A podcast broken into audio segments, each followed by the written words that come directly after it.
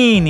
Eu sou Cláudia Trajano e estamos começando mais uma Rádio Transgressoras, nosso programa de podcast onde a gente fala de tudo e mais um pouco. Esse programa é uma realização da Companhia das Terroristas, patrocinado pela quarta edição da Lei de Fomento à Cultura das Periferias da Secretaria Municipal de Cultura de São Paulo. Hoje vamos conhecer a história de Amanda Kardashian, mais conhecida como Amanda Modesto. O caso dela é um caso atípico. Ela foi uma das primeiras transexuais a serem presas no cilindró federal. Hoje você vai conhecer a história dela. Roda a vinheta! Rádio Transgressoras.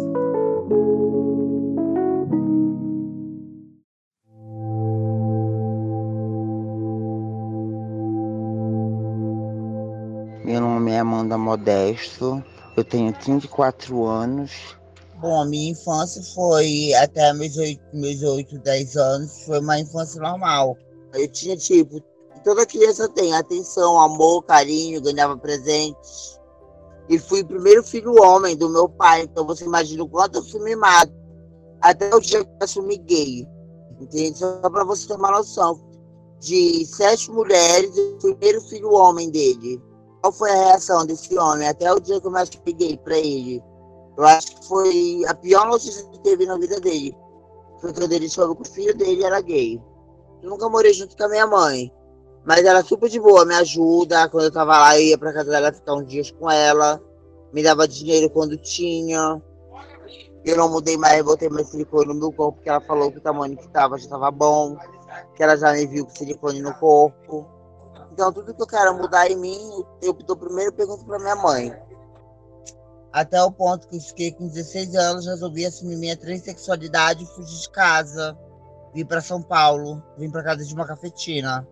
Olha, eu nunca fui sofrer muito preconceito, não. E também faz acho que uns 12 anos que eu não vou em Belém. Então eu não sei como é que tá lá. Só que eu não tinha coragem de me vestir na frente de mulher dentro de casa. Tanto que a primeira vez que eu usei uma calcinha, eu tava aqui em São Paulo, na minha vida, que eu vesti uma roupa de mulher. Aí depois disso, né, comecei a conhecer a prostituição, comecei a me prostituir com os homens, conheci a noite de São Paulo, né?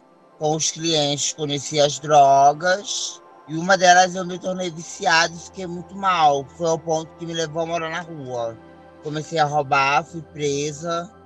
A primeira vez eu fiquei sete meses, aqui em Pinheiros 2 ele tava roubando quatro meninas.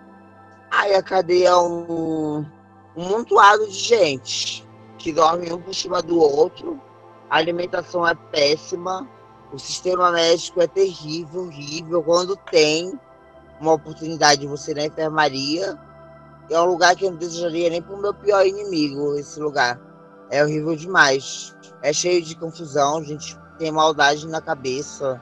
Gente já tá cheia de cadeia, não tá nem aí vai tentar fazer pro outro. E eu fiquei muito receosa quando eu tava na, lá. Mas quando eu fiquei mais receosa quando eu tava solta no pavilhão, com um monte de gente, um monte de viado maldoso, cheio de cadeia. E qualquer motivinho, qualquer besteira, sei lá, levar um pau, ser morta, não sei. Eu tive que me adaptar ao ambiente. Eu sou assim, mas ficar na defensiva, eu sou mais de boa.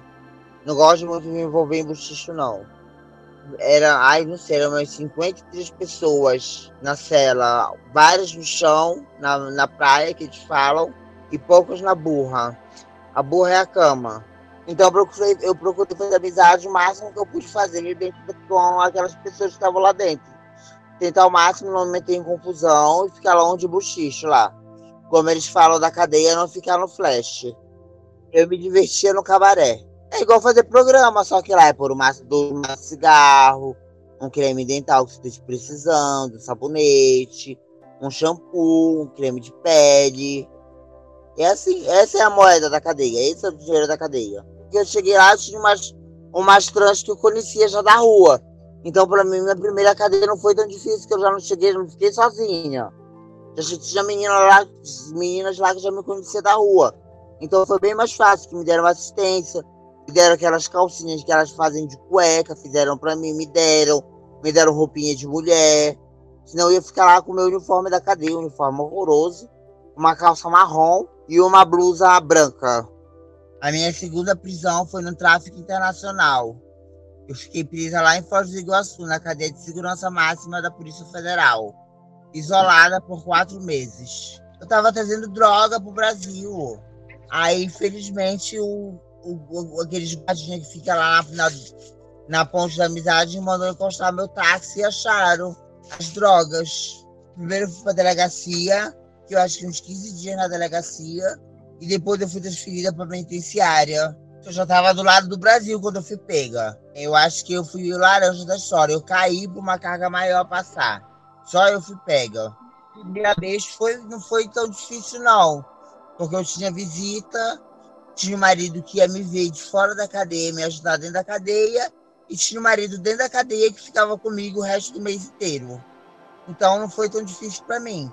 Mas agora, minha segunda cadeia, fiquei isolada, quatro meses, sozinha, sem falar com ninguém. Até para pegar sol, que era uma hora de sol, eu pegava sozinha. Porque eu fui a primeira mulher transexual do presídio.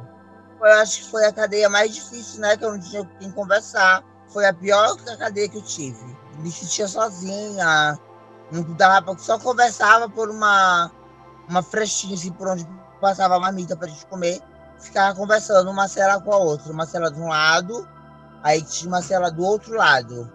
Ficava conversando só em linguagem de sinal, com a mão. Não podia falar, tinha que ser linguagem de sinal. Eu tive que aprender para conversar com o pessoal, para interagir. Mas as outras, as outras celas tinham mais presos. Só que assim, que só, só tinha relacionamento, só tinha convívio com o pessoal que era da tua cela ou na Uma Hora de Sol. Parece uma do seriado que passou na CBT, vai ter uma Lost, eu acho.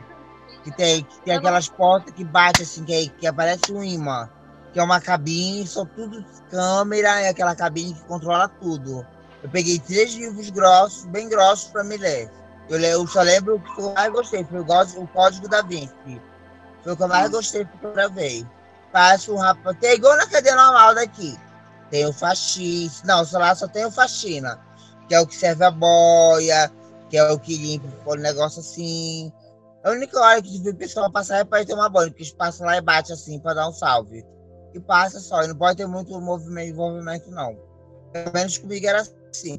Aí eu ganhei minha liberdade, ganhei meu regime aberto. Aí tinha dinheiro na conta, comprei minha passagem e vim embora. Depois fiquei um tempo na rua, fui para o centro de acolhida. Estou aqui até hoje no centro de acolhida. O primeiro centro de acolhida foi o. Não lembro o nome dele, mas é ali na Barra Funda.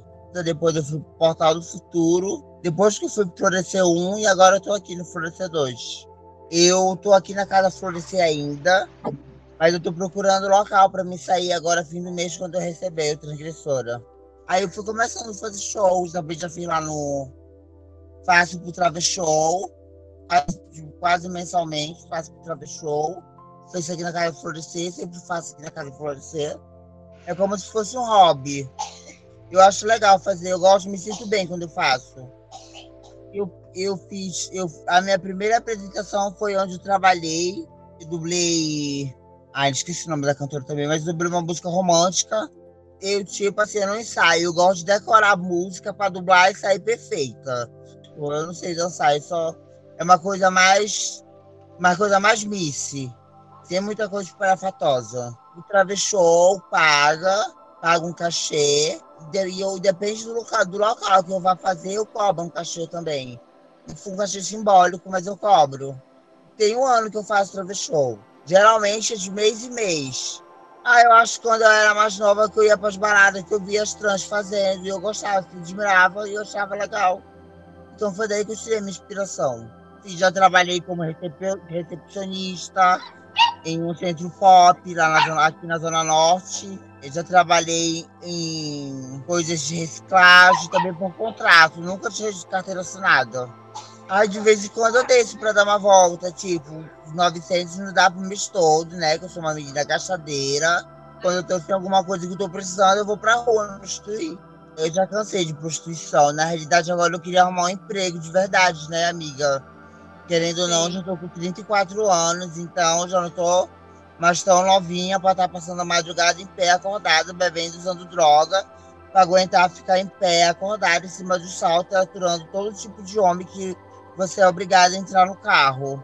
Eu ia ver hoje uma casa lá na Santa Cecília, mas aí a minha amiga emprestou o bilhete dela e não deu para mim ir. Eu vou morar com meu namorado.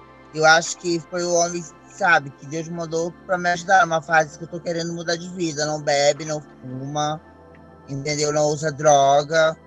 Tipo, sabe que eu sou soro positivo sabe? Que eu sou dependente química. E me dá uma maior força, sabe? Eu acho que eu comecei a me aceitar mais depois dos meus últimos relacionamentos, que eu fui trocada geralmente por mulheres. Isso começou a frustrar a minha cabeça. Eu queria porque queria ser uma mulher. Só que sim, isso é a única coisa que eu ia mudar no meu corpo, não porque eu queria, e sim por outras pessoas. Isso ia mexer, isso ia mexer muito com o meu psicológico e eu não sei onde eu ia parar. De repente eu fizesse a, resignação sexual e depois me frustrasse. Eu não sei como é que eu ia ficar. Eu faço tratamento lá no Centro de Referência de Álcool e Drogas do Cratoide, aí na Estação da Luz. Eu consigo, eu trato né, a dependência química e outros problemas psiquiátricos lá, todos à base de medicação. Quanto ao uso de droga, eu sou bastante controlada. Mas quando eu quero usar, não tem remédio certo que me segure. Eu uso com certeza. Agora que a pandemia, eu só vou em consulta. Mas quando tava rolando, eu ia toda terça-feira. Eu, eu botei os primeiros três de silicone com 18 anos de idade.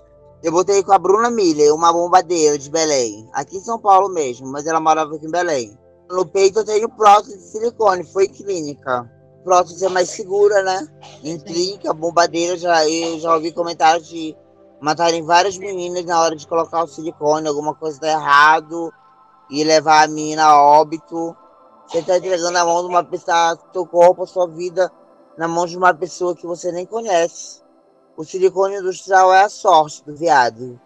Se tiver de ficar bonito, fica. Se não, tiver de ir pro pé, vai. Corre o risco de descer pro pé, uma certa quantidade de silicone. E assim vai. Tudo que eu modifico no meu corpo, eu não modifico pra ninguém, eu modifico pra mim.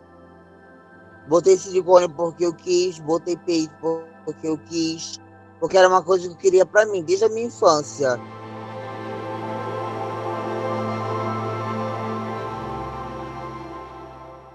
Esse programa é uma realização da Companhia das Terroristas. Apresentação: Cláudia Trajano. Entrevista: Dan Agostini e Diego Nascimento. Edição: Diego Nascimento. Revisão: Victor Siqueira.